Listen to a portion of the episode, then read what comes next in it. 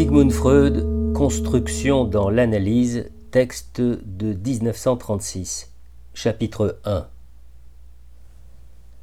Un savant de mérite que j'ai toujours eu en grande estime, parce qu'il a rendu justice à la psychanalyse à un moment où la plupart des autres ne s'y croyaient pas tenus, a tout de même énoncé une fois un propos aussi blessant qu'injuste au sujet de notre technique analytique.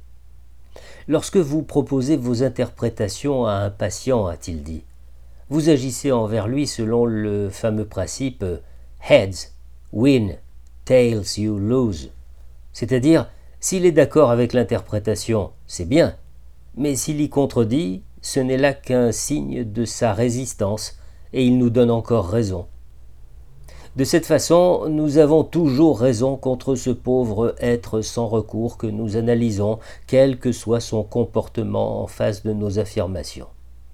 Puisqu'il est exact qu'un non de notre patient ne nous décide pas en général à considérer notre interprétation comme incorrecte et à y renoncer, la possibilité de démasquer ainsi notre technique a été bien accueillie par les adversaires de l'analyse.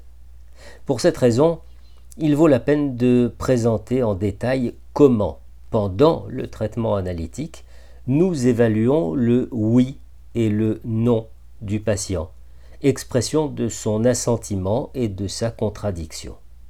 Il faut bien dire qu'en lisant cette justification, aucun praticien n'apprendra rien qu'il ne sache déjà.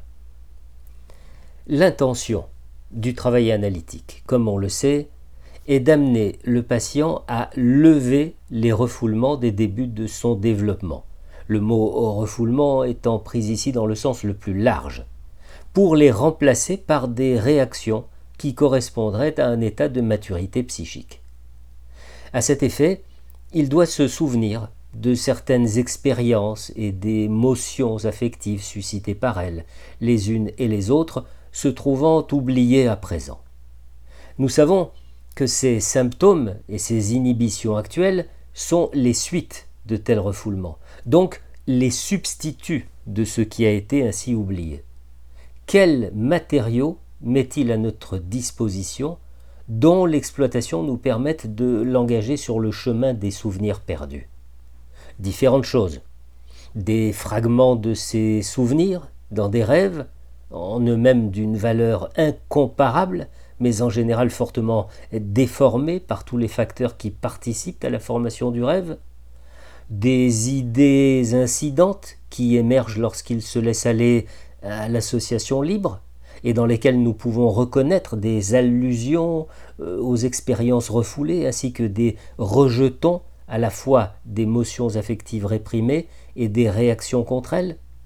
Finalement, des indices de la répétition des affects appartenant au refoulé, apparaissant dans des actions plus ou moins importantes du patient à l'intérieur comme à l'extérieur de la situation analytique. Nous avons appris que la relation de transfert qui s'établit avec l'analyste est spécialement favorable au retour de telles relations affectives. À partir de cette matière première, pour ainsi dire, il nous appartient de restituer ce que nous souhaitons obtenir. Ce que nous souhaitons, c'est une image fidèle des années oubliées par le patient, image complète dans toutes ses parties essentielles. Ici, nous devons nous rappeler que le travail analytique consiste en deux pièces entièrement distinctes qui se jouent sur deux scènes séparées et concernent deux personnages dont chacun est chargé d'un rôle différent. Si l'on se demande un instant pourquoi on n'a pas eu l'attention attirée depuis longtemps sur ce fait fondamental, on ne tardera pas à se dire que rien là n'avait été caché. Il s'agit d'un fait bien connu et pour ainsi dire évident que dans une intention particulière, on se borne ici à mettre en relief et à apprécier en lui-même. Nous savons tous que l'analyser, doit être amené à se remémorer quelque chose qu'il a vécu et refoulé. Et les conditions dynamiques de ce processus sont si intéressantes qu'en revanche, l'autre partie du travail, l'action de l'analyste, est reléguée à l'arrière-plan. de tout ce dont il s'agit, l'analyste n'a rien vécu ni refoulé. Sa tâche ne peut pas être de se remémorer quelque chose. Quelle est donc sa tâche? Il faut que, d'après les indices échappés à l'oubli, il devine, ou plus exactement, il construise ce qui a été oublié. La façon et le moment de communiquer ces constructions à l'analyser, les explications dont l'analyste les accompagne, c'est là ce qui constitue la liaison entre les deux parties du travail analytique, celle de l'analyste et celle de l'analysé. Son travail de construction, ou si l'on préfère, de reconstruction, présente une ressemblance profonde avec celui de l'archéologue, qui déterre une demeure détruite et ensevelie ou un monument du passé. Au fond, il lui est identique, à cette seule différence que l'analyste opère dans de meilleures conditions et dispose de plus de ressources en matériaux, parce que ses efforts portent sur quelque chose qui est encore vivant et non sur un objet détruit, et peut-être encore pour une autre raison.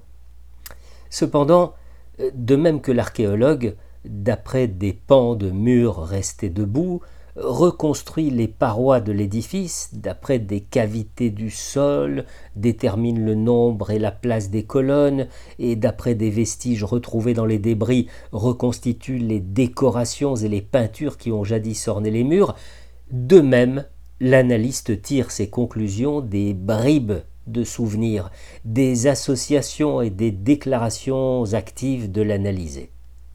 Tous les deux gardent sans conteste le droit de reconstruire en complétant et en assemblant les restes conservés.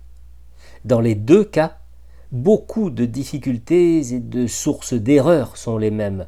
On sait que la détermination de l'âge relatif d'une trouvaille est une des tâches les plus délicates de l'archéologie, et si un objet apparaît dans une certaine couche, il est souvent difficile de décider s'il a toujours appartenu à cette couche ou s'il est parvenu à une telle profondeur par une perturbation ultérieure, ce qui, dans les constructions analytiques, correspond à ce doute et facile à deviner. Nous avons dit que l'analyste travaille dans de meilleures conditions que l'archéologue parce qu'il a aussi à sa disposition un matériel qui n'offre rien de semblable à celui des fouilles, par exemple les répétitions de réactions remontant aux premiers âges de l'enfance, et tout ce que, lors de telles répétitions, le transfert met à jour. Mais il faut considérer en outre que l'archéologue a affaire à des objets détruits dont des parties volumineuses et importantes ont sans aucun doute été perdues par l'effet de la violence mécanique, du feu ou du pillage. Aucun effort ne réussira à les retrouver pour les assembler avec les restes conservés. On en est réduit à la seule reconstruction, qui, de ce fait, ne saurait bien souvent dépasser un certain degré de vraisemblance. Il en va tout autrement de l'objet psychique, dont l'analyste veut recueillir la préhistoire. Ici, il se passe régulièrement ce qui, dans le cas de l'objet archéologique, ne s'est produit que dans des circonstances exceptionnellement favorables, comme à Pompéi ou pour le tombeau de Toutankhamon. L'essentiel est entièrement conservé, même ce qui paraît complètement oublié subsiste encore de quelque façon et en quelque lieu, mais enseveli, inaccessible à l'individu. Comme on le sait, il est douteux qu'une formation psychique quelconque puisse vraiment subir une destruction totale. C'est une simple question de technique analytique que de déterminer si on réussira à faire apparaître entièrement ce qui a été caché. Il n'y a que deux faits qui s'opposent à cet extraordinaire privilège du travail analytique. L'objet psychique est incomparablement plus compliqué que l'objet matériel de l'archéologue, et notre connaissance n'est pas assez préparée à ce que nous devons trouver parce que la structure intime de son objet recèle encore beaucoup de mystères. Et voici que notre comparaison entre les deux méthodes de travail arrive à son terme, car la différence principale entre elles consiste en ce que, pour l'archéologue, la reconstruction est le but et la fin de son effort, tandis que pour l'analyste, la construction n'est qu'un travail préliminaire.